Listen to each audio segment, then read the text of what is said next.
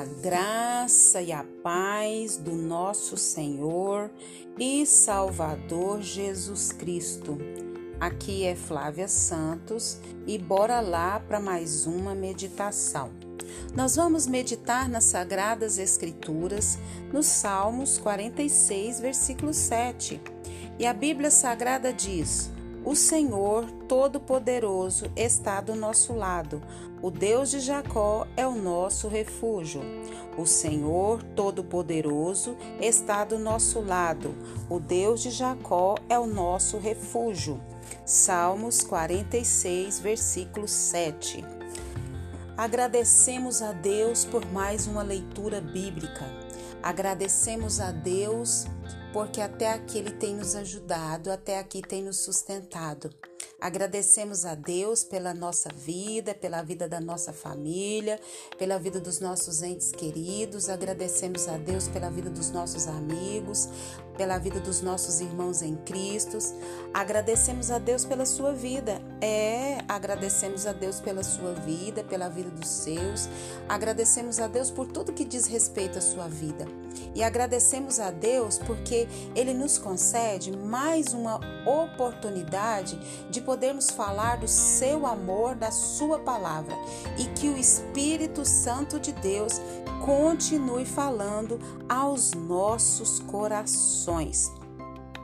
Às vezes nós ficamos assim, é, pensando que Deus é, é Deus que está conosco só nos momentos bons, nos momentos de regozijo, nos momentos de paz.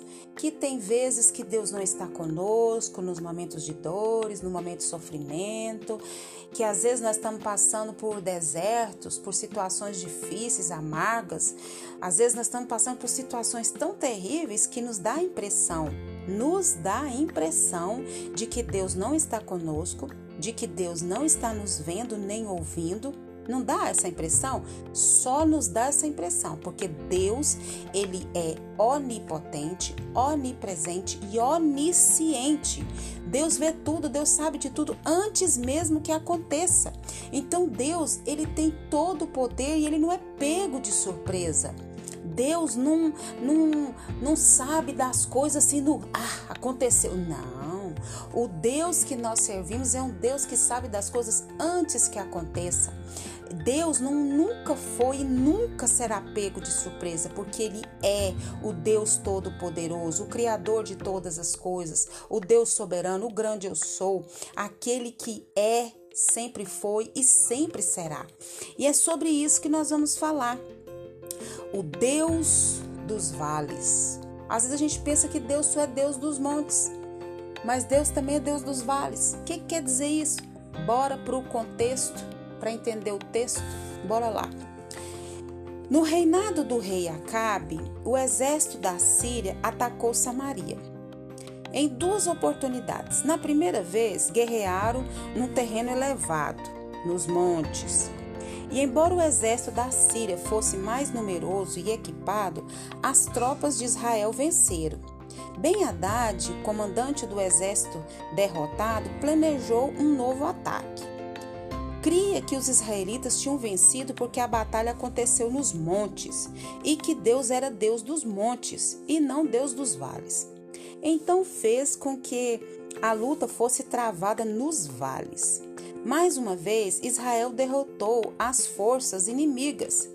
Esse fato histórico está registrado em 1 Reis 20, do 1 ao 30. Mostra que o poder de Deus não se limita a certos lugares, mas se estende por toda parte. Ele não é somente o Deus dos montes, mas também dos vales.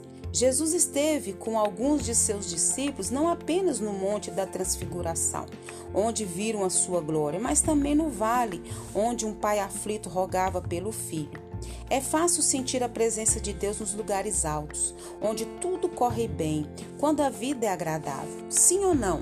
Sim, às vezes a gente pensa assim: nossa, Deus está comigo, você está prosperando, você está progredindo, você está na faculdade, o filho está bem, está com saúde, e você está bem no ministério, e os seus filhos estão progredindo, o casamento está bem, nossa, estou sendo abençoado demais, Deus está comigo, pá daqui, pá dali, está tudo muito bem, saúde está bem, emprego está bem, está tudo muito bem na parentela nos amigos.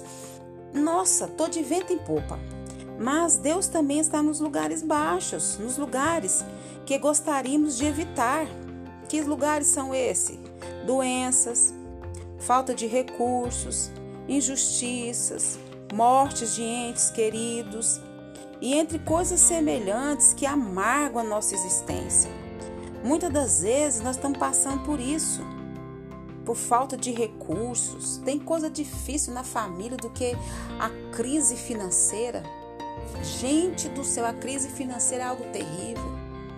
A crise no casamento, a crise no ministério, é crise é, no trabalho, é crise que nós estamos vivendo no mundo, aí tantas crises, crise no governo, crise na saúde, né? crise na política, é crise mais crise. É crise que, que nós não estamos sabendo mais nem lidar com tanta crise se não for a misericórdia de Deus. Doenças, gente, é tanta doença, tanta morte, é tantas perdas. Quando não é no vizinho do lado, é do vizinho da direita, é da esquerda. Quando é do fundo, é, é o da frente. Quando é do, da rua de cima, é da rua de baixo. Quando é no bairro vizinho, é no outro. Quando é na nossa igreja, é na outra igreja. E assim vai. Quando é na nossa família, é na família do outro. E é um sofrimento que não tem mais fim. Quando a doença chega na nossa vida, na nossa casa. E aí? Deus também é Deus dos vales. Quando a amargura vem na nossa existência, travamos a nossa batalha não só nos montes, mas também travamos as nossas batalhas nos vales. Os que creem em Deus sabem que Ele está sempre presente em todos os lugares para ajudar os que nele depositam a sua confiança. Se estivermos passando por algum vale escuro e sombrio, seja o que nós estivermos passando, lembremos-nos de que Deus está presente conosco. O Senhor Todo-Poderoso está do nosso lado. O Deus de Jacó é o nosso refúgio. Salmo 46, 7. Lê lá todo o Salmo 46, 7. O Senhor é o nosso refúgio. O Senhor é o Todo-Poderoso. O Deus de Jacó é o nosso refúgio. O Senhor é o nosso Deus e agindo Deus, quem impedirá na nossa vida? Ninguém. Seja no vale, seja nos montes, seja onde for, Deus está conosco. Nós precisamos trabalhar a nossa fé. A nossa fé é como uma planta e essa planta ela precisa ser regada todos os dias. Essa planta precisa ser adubada. Essa planta precisa ser levada ao sol. Essa planta precisa ser podada. Essa planta precisa ser cuidada. A nossa fé precisa ser cuidada Nós precisamos tirar os matos da incredulidade, tirar as pestes da, da, do, do medo, da, do engano, da angústia. Nós precisamos crer, adubando, crendo no Senhor, no seu poder, no seu milagre, na assunção, no seu poderio, sabendo quem Ele é, sabendo o que Ele pode fazer, sabendo que agindo Ele na nossa vida, quem impedirá? Ninguém. O Senhor está conosco e agindo Ele na nossa vida, quem que vai impedir? Ninguém. E que o Espírito Santo de Deus continue falando aos nossos corações. Pai, em nome de Jesus, perdoa as nossas fraquezas, Pai. Perdoa, Pai amado, o nosso cansaço físico, emocional, espiritual, cansaço das lutas, das guerras, das batalhas. Pai, tem dias que nos sentimos tão esgotados, tão cansados da luta, da peleja. Oh, Senhor, tem misericórdia, perdoa a nossa fraqueza, perdoa a nossa incredulidade, perdoa o nosso cansaço, renova as nossas forças, tem misericórdia de nós. Agradecemos ao Senhor porque até aqui o Senhor tem nos ajudado, até aqui o Senhor tem nos nos sustentado, até aqui o Senhor tem renovado as nossas forças, porque o Senhor, Pai, nós somos mais do que vencedores em Cristo Jesus, porque Cristo já venceu na cruz do Calvário e por isso nós somos mais do que vencedores, Pai. Deus, em nome de Jesus, Pai, continue nos guardando dessa praga do coronavírus e de todas as pragas que estão sobre a terra. Guarda a nossa vida, guarda os nossos, é o nosso pedido, agradecidos no nome de Jesus. Leia a Bíblia e faça oração se você quiser crescer, pois quem não ora e a Bíblia não lê, diminuirá, perecerá, não resistirá e sempre achará que nos vales Deus não estará. Um abraço e até a próxima, querendo bom Deus. Beijo no seu coração. Fui!